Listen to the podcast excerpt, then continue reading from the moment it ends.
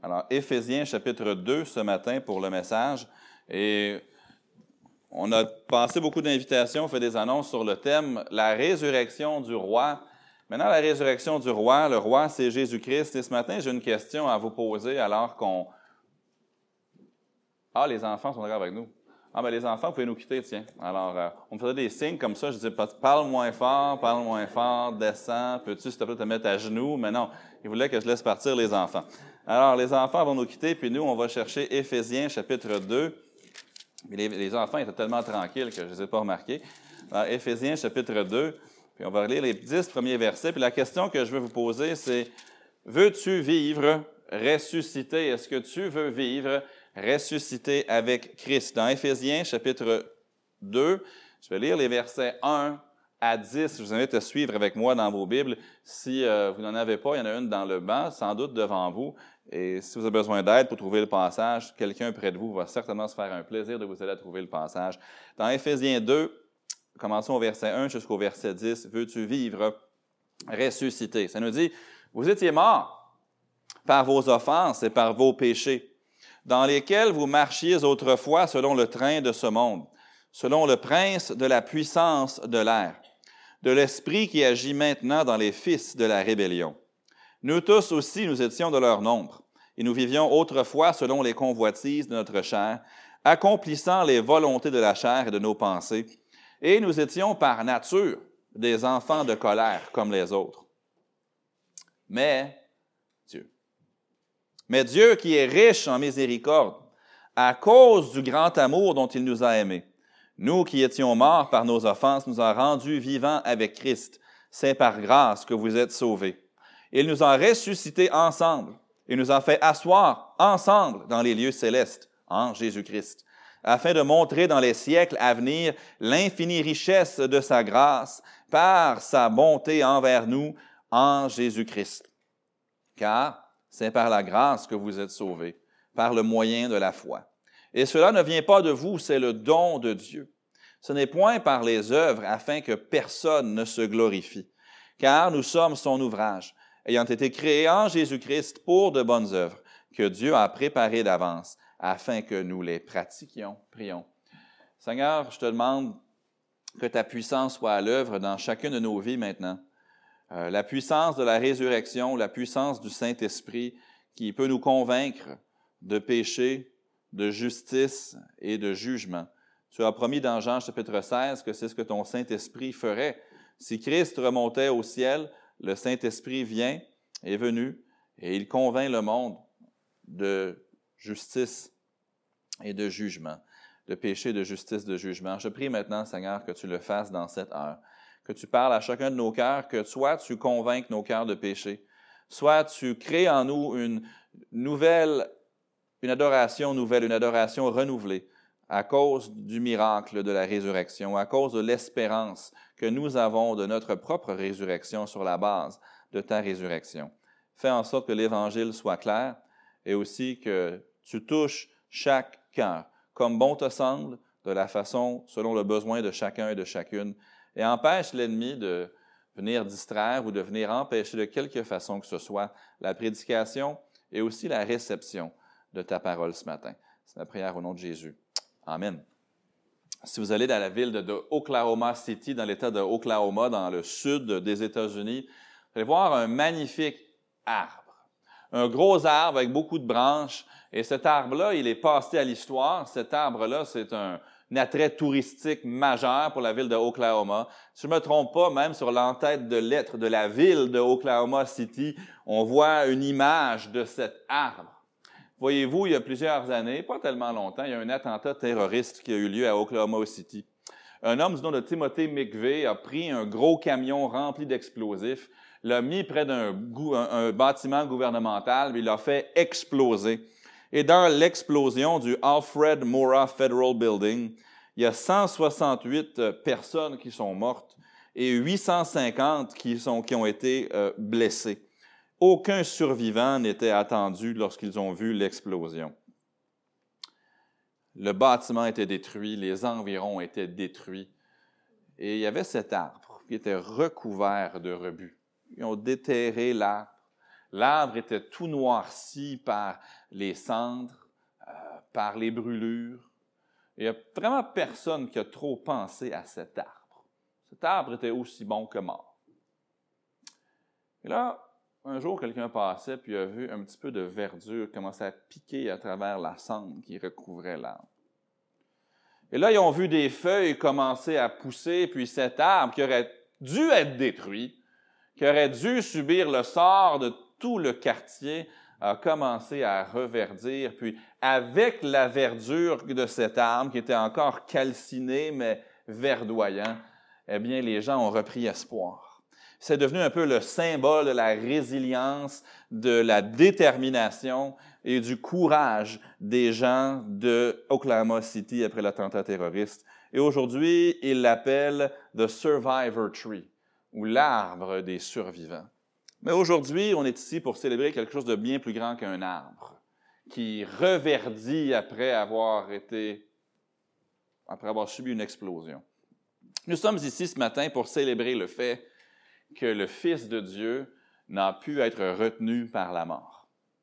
Même si les Romains l'ont crucifié, même si les hommes lui ont demandé sa mort, lorsqu'il a été crucifié puis qu'il a été placé au tombeau, trois jours plus tard, ils ont déroulé la pierre pour s'apercevoir qu'il n'y avait pas de mort dans le tombeau, mais que la mort avait été complètement engloutie dans la vie. Et là où les gens s'attendaient à revenir, les femmes venaient avec leurs aromates, puis elles s'attendaient à embaumer, réembaumer un mort. Ils ont découvert qu'il n'y avait plus de mort, parce que la mort avait été engloutie dans la vie.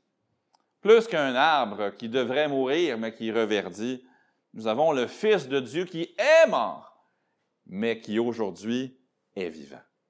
Jésus dit dans l'Apocalypse, Voici, j'étais mort, et voici, je suis vivant au siècle des siècles. Après la crucifixion de Jésus, tout semblait extrêmement sombre pour les disciples. Aussitôt que Jésus a été livré dans le jardin de Gethsemane, trahi, la plupart se sont éparpillés. Pierre a suivi un peu, puis Pierre est dans la cour du souverain sacrificateur, puis il se réchauffe près du feu, puis on sait que trois fois, il va nier même connaître le Seigneur Jésus. Jean, lui, va aller un petit peu plus loin, puis on sait qu'il est au pied de la croix quand Christ est crucifié, parce que Jésus regarde la croix, puis il voit sa mère, Marie, puis il voit le disciple que Jésus aimait, qui est Jean, l'apôtre Jean, puis il va dire à Jean, occupe-toi de ma mère. Mais ensuite, tous les disciples sont éparpillés. Bon, probablement que Jean est occupé à s'occuper de Marie puis à la consoler. D'autres sont repartis à la pêche ailleurs. D'autres peut-être se cachent, peut-être qu'ils cherchent du travail. Pendant ce temps-là, il y a des soldats romains qui ont un mandat. Ils sont dans un très, très beau jardin à proximité du mont Golgotha. Dans un beau jardin, puis ils ont une drôle de tâche ce jour-là, ou pendant ces jours-là, de garder une tombe les Juifs ont tellement peur que les disciples viennent voler le corps de Jésus, puis essaient de propager un mensonge, qu'ils décident de mettre une garde devant le tombeau. Donc, il y a ces soldats qui sont là. Mais sinon, il n'y a rien d'autre qui se passe dans ce jardin-là. On entend seulement les pas des soldats romains qui marchent, qui font leur ronde. Peut-être qu'ils se parlent les uns aux autres pour rester concentrés, pour rester éveillés sont stationnés devant le tombeau d'un certain Joseph d'Arimathée, un homme riche, un homme du Sanhédrin qui avait demandé le corps de Jésus, lui qui était disciple secrètement de Jésus. Ce que les soldats ne savent pas, c'est que d'un moment à l'autre, dans quelques instants, le tombeau va être vide et ils vont tomber par terre comme morts, effrayés par la venue d'un ange qui vient, qui déroule la tombe, pas pour laisser partir Jésus, mais pour que le monde puisse voir que Jésus n'y est plus, puis que la mort a perdu sa proie. L'occupant de la tombe était seulement là pour trois jours et trois nuits. Si Jésus avait réservé sa tombe sur Expedia, il aurait dit, j'en ai besoin de telle date, puis je vais faire check-out à telle date. C'est pas permanent, c'est juste un emprunt extrêmement temporaire, pas tellement différent de votre location d'une chambre d'hôtel. Je n'ai besoin de tel jour à tel jour, puis là, je pars. C'est la même chose, Jésus a emprunté le tombeau de tel jour jusqu'au dimanche, puis ensuite, il est parti. C'est dommage pour les soldats parce que il avait déjà annoncé qu'elle allait rester de trois jours et trois nuits, pas un, jour de plus. Les Juifs voulaient toujours voir Jésus faire, on veut te voir guérir quelqu'un, on veut te voir faire marcher quelqu'un qui était handicapé, on veut te faire voir des miracles. Puis Jésus leur dit, une génération méchante et adultère demande un miracle. Il ne lui sera donné d'autre miracle que celui du prophète Jonas. C'était quoi ce miracle-là? C'était que comme Jonas avait été dans le grand poisson trois jours et trois nuits, Jésus, lui, allait être dans le tombeau trois jours et trois nuits.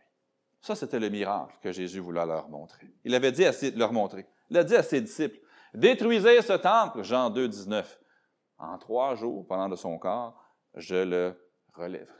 Et même les gens qui marchaient près de la croix, souvent on a cette image que la croix leur était sur le haut d'une colline, puis que les gens, non, probablement que la croix, elle était vraiment, Jésus était à quelques pieds de terre à peine, parce que les gens pouvaient facilement communiquer avec lui, il criait après lui, lui pouvait parler à Jean, il était à proximité, puis les gens marchaient sur le chemin, les croix étaient mises à l'extérieur de la ville de Jérusalem, sur le bord d'une route passante où les gens passaient, puis les gens voyaient Jésus, puis les deux autres brigands qui étaient là sur la croix, ben les deux autres, les deux brigands qui étaient là sur la croix, Jésus au centre, puis ils criaient des injures. Puis ils criaient à Jésus, puis lui disaient, Hey, toi qui détruis le temple et qui le rebâtis en trois jours, descends de la croix. Oh, il y avait juste à être patient. Parce que Jésus allait rebâtir ce temple. Trois jours plus tard. Il allait laisser le tombeau entièrement vide.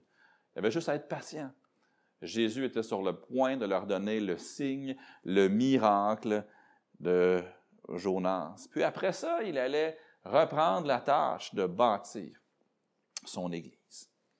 À la croix, Jésus a payé la dette de nos péchés. Puis en sortant du tombeau, ressuscité, il a vaincu l'ennemi que vous et moi, ne pouvait pas vaincre, la mort. À la croix, il a payé la dette que vous ne pouviez pas payer, que je ne pouvais pas payer. Puis en sortant du tombeau ressuscité, il a vaincu l'ennemi que nous ne pouvions pas vaincre, la mort. Il, il, ne serait jamais venu un jour où la médecine aurait trouvé un remède à la mort. Parce que la mort, c'est ce qu'on reçoit comme salaire du péché. Pour ne pas mourir, pour guérir la mort, il faudrait inventer une machine, remonter dans le temps, aller voir Adam, puis le convaincre de ne pas pécher. Ça se fait pas. Jésus, en ressuscitant, il a vaincu l'ennemi que nous ne pouvions pas vaincre, la mort, après avoir à la croix payé la dette que nous ne pouvions pas payer, la dette du péché. Si Jésus n'était pas ressuscité, nous non plus, nous ne pourrions pas ressusciter pour la vie éternelle. Oh, on pourrait peut-être aller le rejoindre dans le séjour des morts, s'il était encore là, s'il n'était pas ressuscité. On pourrait dire ce matin, quand vous allez mourir, vous irez voir Jésus au séjour des morts. Ce ne serait pas tellement euh, glorieux comme message. Mais aujourd'hui, le message, c'est pas ça. Le message, c'est parce que Christ est ressuscité, vous pouvez aller passer l'éternité avec lui au ciel. Vous pouvez passer l'éternité avec lui dans la gloire. Il est ressuscité, il, a traversé la mort. il nous donne la vie éternelle, justifié par sa mort et rendu vivant éternellement à cause de sa résurrection. Dans, dans Éphésiens 2, versets 1 à 10, j'aimerais vous laisser un message de résurrection ce matin. C'est que parce que Christ est ressuscité, votre vie à vous peut être transformée parce que Christ est ressuscité, votre vie peut être transformée. La première chose, j'aimerais qu'on remarque ensemble dans Éphésiens 2, ça va paraître un petit peu drôle comme façon de le dire, mais j'aimerais qu'on remarque premièrement dans les trois premiers versets la vie, entre guillemets, la vie d'un mort. La vie d'un mort. Remarquez les trois premiers versets, ça nous dit, vous étiez morts par vos offenses et par vos péchés. Puis là, Paul va décrire la vie de quelqu'un qui est mort spirituellement, dans lesquels vous marchiez autrefois, selon le train de ce monde, selon le prince de la puissance de l'air, de l'esprit qui agit maintenant dans les fils de la rébellion. Nous tous aussi, nous étions de leur nombre et nous vivions autrefois selon les convoitises de notre chair, accomplissant les volontés de la chair et de nos pensées, et nous étions par nature des enfants de colère, comme les autres. La vie d'un mort. La Bible nous enseigne que quelqu'un qui n'a pas reçu le pardon de ses péchés est mort. Donc, si vous êtes ici, mais vous n'avez jamais reçu la vie éternelle en Jésus-Christ, il n'y a pas un moment dans votre vie où vous êtes né de nouveau, vous avez reçu Christ comme sauveur. La Bible décrit la vie de quelqu'un qui ne connaît pas Christ comme sauveur comme mort. Vous dites, mort, je ne suis pas mort, je suis venu ce matin, je me suis levé ce matin, euh, j'ai pris mes deux pieds pour venir ce matin, je t'entends, je te vois, comment peux-tu dire que je suis mort? Mais être mort, c'est de ne pas avoir la vie éternelle. Être mort, ça veut dire être incapable de communiquer avec Dieu. Un mort, ça ne peut pas communiquer. Un mort, ça ne peut pas avoir de relation avec quelqu'un. Un mort ne peut pas s'approcher de quelqu'un. Et de cette façon-là, on est mort. On ne peut pas s'approcher de Dieu parce qu'on est mort dans nos péchés. Surtout, être mort, c'est le contraire d'être vivant. Être mort, c'est le contraire d'être vivant. Dieu veut que vous soyez vivant en Christ. Mais tant qu'on ne vient pas à Christ pour recevoir le pardon des péchés, Dieu nous dit qu'on est mort, mais il veut qu'on soit vivant. Être mort, c'est être séparé de tout ce qu'on aime, de tout ce qu'on désire, de tout ce qu'on a eu. Être mort, c'est être séparé de sa famille. Être mort, c'est être séparé de la belle carrière qu'on avait. Être mort, c'est d'être séparé de la maison, la voiture, de tous les biens qu'on possédait. Quand on meurt, on est séparé de tout ça. Quand on est mort, spirituellement, on est séparé de Dieu. On est séparé du ciel. On est séparé de tout ce que Dieu veut nous donner. Puis il nous dit, si vous étiez mort par vos offenses et par vos péchés. Mon ami, Dieu désire vous donner le pardon de tout ce que vous avez fait de mal, de tout ce que vous avez dit de mal, de tout ce que vous, tout ce que vous avez pensé de mal. Dieu veut vous le pardonner. Dieu désire vous donner la vie éternelle. Dieu désire vous donner une vie abondante et épanouie ici-bas, mais les trois premiers versets nous décrivent la vie d'un mort, un mort spirituel. On voit ici qu'un mort va essayer de se donner ce qu'il veut, de se donner ce qu'il convoite, de se donner ce qu'il pense pourrait lui donner le bonheur d'acheter, d'expérimenter, d'aller, de, visiter, de voyager, de manger, de boire, tout ce qu'on peut convoiter. Ah, peut-être je vais trouver le bonheur là-dedans. Vendredi soir, on était au Carrefour Laval, juste en famille. On marchait dans le centre d'achat, les soupers, on marchait dans le centre d'achat, juste passer du temps. On était là pour, là pas, là pour magasiner, pour acheter quoi que ce soit de, précis. Je regardais les gens qui sortaient de boutiques de haut luxe, des boutiques où moi, je n'aurais jamais le, le, budget pour magasiner là. Puis j'étais un petit peu attristé, tu vois, des gens qui étaient alourdis par des sacs, puis je me disais, wow, la dame apporte plus dans ses sacs que la valeur de ma voiture, pratiquement, en sortant d'un magasin. Peut-être qu'elle avait besoin de ça, mais je peux te dire ceci. Tu peux magasiner dans les plus belles boutiques. Peut-être que ces boutiques-là sont tellement fancy qu'elles n'existent même pas à Montréal. Il faut aller à New York ou à Londres pour magasiner. Mais même là, il n'y a pas de bonheur là-dedans. Tu le portes, tu fais un trou dedans, c'est vide ça n'apporte pas le bonheur. Mais ça nous dit ici que quand on est mort spirituellement, on vit selon les convoitises de la chair, on accomplit les volontés de la chair. Ah, si seulement je pouvais prendre une année sabbatique puis aller visiter tous les beaux pays du monde que je veux voir. vous reviendriez, il faudrait encore appeler le plombier, vous seriez encore malade, vous seriez encore triste. La seule différence, vous auriez des belles photos à montrer, mais vous ne seriez pas heureux pas le bonheur. Parce que quand on est mort spirituellement, on accomplit les volontés de la chair, de nos pensées, verset 3, mais le problème, c'est qu'on demeure sous la colère de Dieu. Parce qu'on peut porter ce qu'on veut, on peut voyager où on veut, on peut conduire ce qu'on veut. On a un problème, c'est qu'on est encore coupable devant Dieu. La vie d'un mort, spirituel, c'est de pourchasser ses convoitises sans jamais être satisfait. Mon ami, je suis convaincu qu'au fond de vous-même, si vous ne connaissez pas Christ, il y a quelque chose qui vous manque. Il y a quelque chose que vous cherchez que vous n'avez pas encore trouvé. Il y a quelque chose que vous convoitez, que vous n'avez pas encore réussi à obtenir. Et ce quelque chose, ce n'est pas un objet, c'est une personne et son nom, c'est Jésus-Christ. C'est lui seul qui peut satisfaire. La vie d'un mort spirituel, sont les trois premiers versets, c'est juste d'essayer de trouver le bonheur sans jamais y parvenir. Mais je ne veux pas seulement vous parler de la vie d'un mort ce matin, je veux aussi euh, vous parler de la vie de celui qui était mort. La vie de celui, Christ, qui était mort. Dans les versets 4 à 7, oh, le, le verset 4, j'aime quand la Bible dit ça. Mais Dieu. Tout va mal, tout est désespéré, puis là, Dieu dit OK. Mais Dieu. Faites une étude un jour sur les mais Dieu dans la Bible. Des magnifiques versets. Mais Dieu prouve son amour envers nous. En ce que là, nous étions encore des pécheurs. Christ est mort pour nous. Puis là, on a ici. Mais Dieu qui est riche en miséricorde, à cause du grand amour dont il nous a aimés, nous qui étions morts par nos offenses, nous a rendus vivants avec Christ. C'est par grâce que vous êtes sauvés.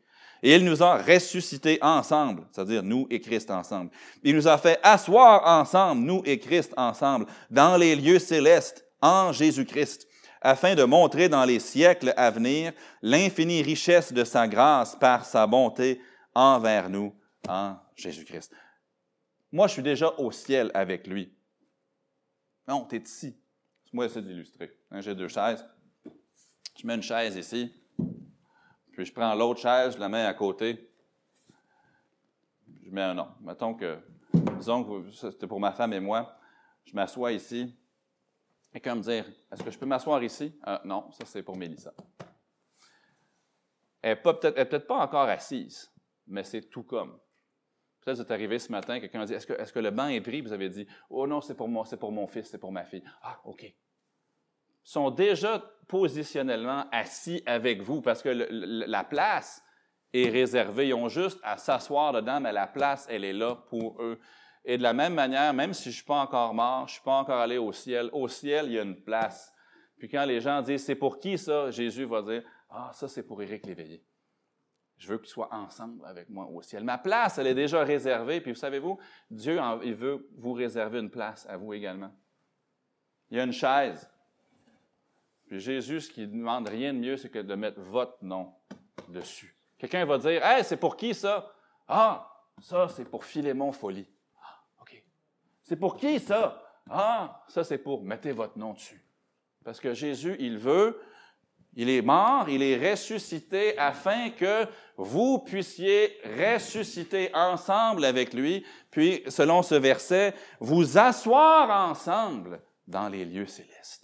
Il veut mettre une chaise au ciel ce matin avec votre nom dessus. C'est pour toi. Mais parce que Christ est mort à votre place, il a payé le prix de vos péchés, et parce que Christ est ressuscité pour vous faire cette offre, il est allé au ciel, puis il est allé placer une chaise. Puis il veut mettre votre nom dessus. C'est ce que Christ veut faire. La vie de celui qui était mort. On le voit dans les versets 4 à 7. Quand Jésus est sorti du tombeau, il est revenu à la vie. Mais plus que ça, en revenant à la vie, là, suivez-moi bien, là, il revenait à la vie dans un sens avec tous ceux qui allaient croire en lui comme sauveur. Quand Christ est sorti du tombeau, moi aussi, ma résurrection était tout de suite garantie si je plaçais ma foi en lui. Dans 1 Corinthiens 15, le verset 22, ça dit, Et comme tous meurent en Adam, de même, tous, c'est-à-dire tous ceux qui mettent leur foi en lui, revivront en Christ. Laissez-moi je vais essayer de l'illustrer pour vous.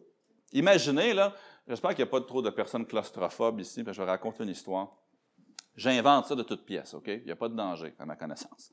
Imaginez là, qu'il arrivait quelque chose, je ne sais pas quoi, petit tremblement de terre, n'importe quoi, puis le bâtiment dans lequel on est s'écroulait sur nous.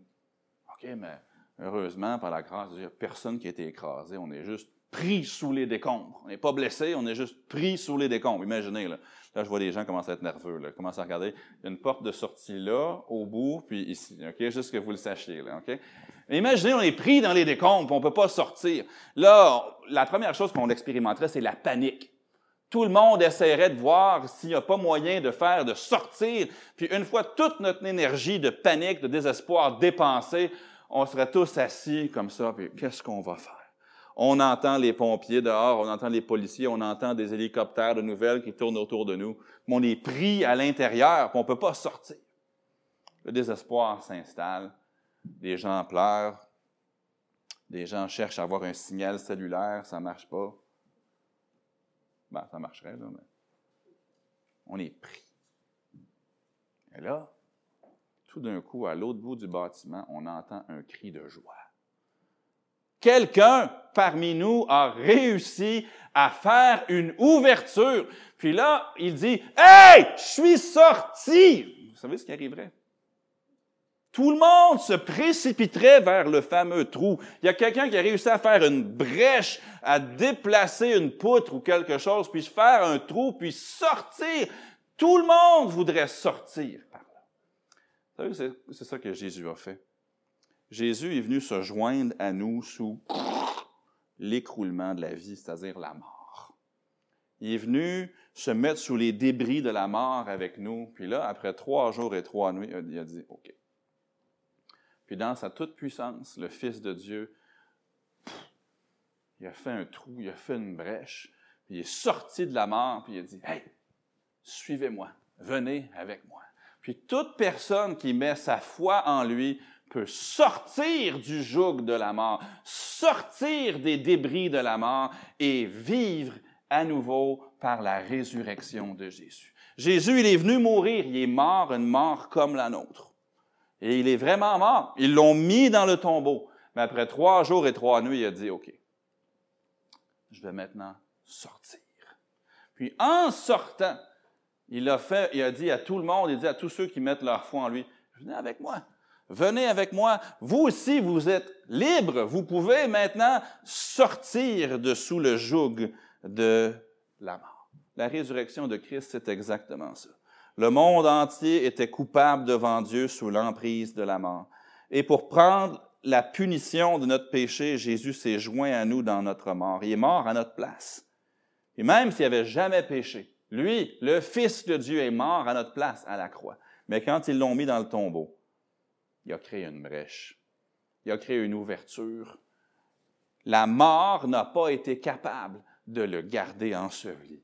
Et parce que la mort n'a pas été capable de le garder enseveli, moi, je peux sortir par la même brèche, par la résurrection de Jésus-Christ. Moi aussi, je peux sortir. Ma résurrection, elle est assurée par sa résurrection. Remarquez ce que ça dit ici dans Éphésiens 2, verset 4. Mais Dieu qui est riche en miséricorde, à cause du grand amour dont il nous a aimés, nous qui étions morts par nos offenses, nous a rendus vivants avec Christ. C'est par grâce que vous êtes sauvés. Donc, la vie d'un mort, c'est de chercher partout le bonheur sans jamais le trouver, puis toujours avoir ce vide à l'intérieur.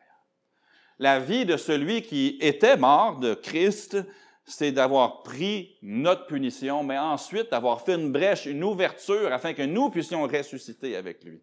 la dernière chose que j'aimerais vous laisser ce matin, je veux parler de la vie que Dieu donne à ceux qui étaient morts. La vie que Dieu donne à vous et moi, si vous êtes sauvés, la vie que Dieu donne à ceux qui étaient morts. Versets 8 à 10. Car c'est par la grâce que vous êtes sauvés, par le moyen de la foi. Et cela ne vient pas de vous, c'est le don de Dieu. Ce n'est point par les œuvres afin que personne ne se glorifie. Car nous sommes son ouvrage, ayant été créés en Jésus-Christ pour de bonnes œuvres que Dieu a préparées d'avance, afin que nous les pratiquions. Le fait que Jésus soit mort à ma place sur la croix, qu'il soit victorieux sur le tombeau. Tout ça, c'est la grâce de Dieu envers moi. La grâce de Dieu pour moi, c'est que Dieu fait pour moi ce que je ne suis pas capable de faire. Tout ça, c'est la grâce de Dieu envers moi. La grâce de Dieu, c'est Dieu qui me fait un chemin vers lui, alors que j'étais incapable de lui plaire. La grâce de Dieu, c'est Dieu qui me donne la vie éternelle, alors que j'étais emprisonné par la mort. La grâce, c'est Dieu qui me fait une place au ciel, alors que ma place devrait être en enfer. La grâce, c'est Dieu qui m'aime sans que je sois aimable. Remarquez ce qu'il dit au verset 8. Car c'est par la grâce que vous êtes sauvés. Des fois, les gens ont une fausse image de Dieu. Ils pensent que Dieu a une espèce de grosse balance. Puis que d'un côté, Dieu va mettre toutes les mauvaises choses qu'on a faites. Puis là, de l'autre côté, Dieu va mettre toutes les bonnes choses qu'on a faites, puis il va essayer de voir si on en a fait assez. Si on a fait assez de bonnes choses, on est sauvé. Si on n'a pas fait assez, on n'est pas sauvé. Mais c'est pas ça que Dieu dit. Il dit, c'est par la grâce que vous êtes sauvés. Dieu veut vous sauver, que vous le méritiez ou non. Mais en fait, personne ne le mérite. Il veut vous déclarer non coupable de toutes les mauvaises choses que vous avez faites, dites ou pensées. C'est sa grâce qui sauve. Mais comment est-ce que je peux recevoir cette grâce? Remarquez, c'est par la grâce que vous êtes sauvés par le moyen de la foi. Mettons que je voulais aller serrer la main de mon garçon Daniel, puis je pourrais lui tendre la main. Il faut qu'il tende la main lui aussi. si je suis là, puis il ne me donne pas la main, ça ne donne rien, mais là, je lui tends la main, il la prend. Moi, je lui tends la main par la grâce, il prend ma main par la foi, puis là, on est unis, n'est-ce pas? Dieu vous offre le salut gratuit. Il dit, tiens, je te le donne. Par la foi, on a juste à dire, oui, Seigneur, je crois que tu es mort à ma place pour mes péchés. Je crois que tu es ressuscité, que tu as vaincu la mort pour moi, que tu as payé ce que je ne pouvais pas payer, puis que tu as vaincu ce que je ne pouvais pas vaincre. Je crois. Je t'accepte comme mon sauveur. Et là, c'est par la grâce que vous êtes sauvés, par le moyen de la foi. La foi, ce n'est pas un système de points. La foi, écoutez-moi bien, ce n'est pas une religion. Ce n'est pas une église catholique ou baptiste ou pentecôtiste ou peu importe. Ce n'est pas ça la foi. La foi, ce n'est pas une religion comme l'islam ou l'hindouisme. Non. La foi, ce n'est pas une religion, ce n'est pas une église, ce n'est pas une organisation, ce n'est pas un organisme. La foi, c'est de mettre sa confiance dans une personne, Jésus-Christ, crucifié et ressuscité pour nous. La foi, c'est juste de lui faire confiance parce que lui a fait ce que nous, ne pouvons jamais faire. La Bible dit que tout ça, le pardon des péchés, c'est un don, c'est un cadeau remarqué il dit, et cela ne vient pas de vous, c'est le don de Dieu. Ce, midi, on va pouvoir manger ensemble dans quelques moments. C'est gratuit. N'importe qui qui est venu ce matin peut aller manger, puis je veux que tout le monde aille manger. Mais imaginez, là, ça n'arrivera pas, OK? Ça n'arrivera pas. Mais imaginez qu'une fois que vous mettez votre manteau, on était près de la porte, on disait on te, on, te, nourrit, là, mais. Hmm. Ah, OK, je vais donner 10 ou 5 Ce ne serait pas un don. Ce serait. En fait, ce serait un piège. C'est pas ça qu'on fait ce matin. On veut que tout le monde mange gratuitement. Mais quand quelque chose est gratuit, il ne faut pas payer pour. Si c'est un don, il ne faut pas payer pour. Si c'est un don, il ne faut pas avoir à faire un échange de services pour l'avoir. Si c'est un don, c'est gratuit. Et Dieu vous donne le pardon des péchés en don gratuitement pour vous parce que Christ a déjà payé la facture. Ce n'est point par les œuvres, ce n'est pas par nos efforts, afin que personne puisse dire Ah ouais, non, non, moi je suis une bonne personne. Moi je suis allé au ciel parce que je suis une bonne personne. Non. Ce n'est point par les œuvres, afin que personne ne se glorifie. Le verset 4 nous a dit que c'était à cause de son amour, puis à cause de sa miséricorde. Le verset 8 nous dit que c'est à cause de sa grâce. Mais mon ami, si vous croyez que Jésus est mort, qu'il a été placé dans le tombeau, qu'il est ressuscité, que son sacrifice suffit, comme le dit la Bible, pour vous déclarer non coupable devant Dieu, si vous le croyez tout ça, je vous invite à le lui dire dans une prière, de lui demander pardon, de lui exprimer votre foi en lui une fois pour toutes, de lui demander de vous sauver. Et il le fera. Le résultat de tout ça, c'est que vous Suivez Jésus par l'ouverture qu'il a faite dans la mort, par la brèche qu'il a créée dans la mort, pour aussi ressusciter avec lui un jour. Pour la personne qui met sa foi en Jésus comme sauveur, le meilleur est à venir. Il y a une dame qui avait été diagnostiquée avec une maladie terminale, elle allait mourir. Et alors qu'elle préparait ses choses, elle a contacté le pasteur, puis elle lui a demandé de venir la visiter pour faire les arrangements funéraires, pour parler de ses dernières volontés.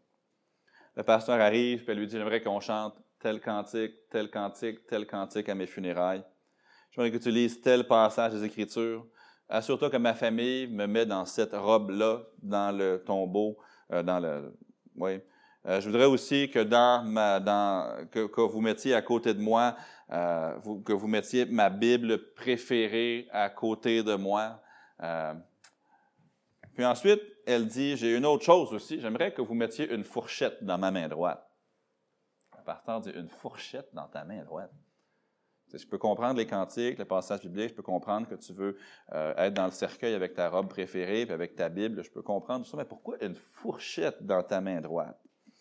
Elle dit, ben, souvent, quand j'allais dans des repas de l'Église, il y avait une dame qui venait nous voir, puis qui disait, à la fin du repas, gardez votre fourchette parce que ça voulait dire que le repas n'était pas terminé. Ça voulait dire qu'il allait avoir du dessert, que le meilleur était encore à venir, puis qu'il fallait que je garde ma fourchette parce que le meilleur est encore à venir. Puis il a dit, je vais avoir une fourchette dans ma main dans le cercueil. Le pasteur a dit, OK. Il dit, puis pasteur, je veux que quand les gens vont passer près du cercueil, puis qu'ils vont vous demander, pourquoi elle a une fourchette dans sa main? Je veux que vous leur répondiez, c'est parce que pour elle, le meilleur est encore à venir. Autant que le dessert est meilleur que le repas, autant qu'on garde notre fourchette à la fin du repas pour pouvoir manger du dessert qui est le meilleur qui est à venir. Elle dit, je veux que vous disiez aux gens que j'étais sauvé, que je suis sauvé, que pour moi, la vie, c'était juste un passage, puis que le meilleur est encore à venir. Puis je veux que la fourchette représente le fait que pour moi, le repas n'est pas terminé, que le meilleur est encore à venir. Mon ami, qui que vous soyez, si vous mettez votre foi en Christ, que vous recevez son pardon, que vous recevez la vie éternelle qu'il accorde à tous ceux qui mettent leur foi en lui, je peux vous assurer quelque chose. Le meilleur est à venir. Parce que Christ est non seulement mort à votre place, mais il est ressuscité. Et parce qu'il est ressuscité, vous et moi, on n'a pas allé en enfer passer l'éternité. On peut aller avec lui au ciel, justifié pour l'éternité. Si vous désirez venir à Christ, c'est très simple. Vous n'avez pas besoin de donner quelque chose, pas besoin de vous joindre à une église, c'est pas le but. C'est pas de faire des choses, c'est juste de croire. Une expression populaire qui dit tant qu'il y a de la vie, il y a de l'espoir. Mais vous savez qu'avec Dieu, c'est pas vrai. Il n'y a même pas besoin d'avoir de la vie pour avoir de l'espoir. Jésus-Christ était mort, il était au tombeau, mais Dieu, le Fils, est ressuscité. Puis le message de la résurrection du roi, c'est que cette résurrection-là, est disponible pour vous également. Juste à croire en son sacrifice à la croix, croire en sa résurrection et croire qu'il a tout fait ça pour vous. Demandez-lui pardon et vous serez sauvés. Demandez-lui de vous sauver. Peut-être vous dites, j'ai pas compris tout ce que tu as dit ce matin. C'est correct. Mais comprenez ceci. Comprenez que Christ est mort pour vous, qu'ils l'ont mis au tombeau, mais qu'il est ressuscité. Puis qu'en faisant ça, il a tout accompli ce qui était nécessaire pour que vous soyez pardonnés entièrement de tous vos péchés, puis que vous puissiez ressusciter avec lui et passer l'éternité au ciel. Prions.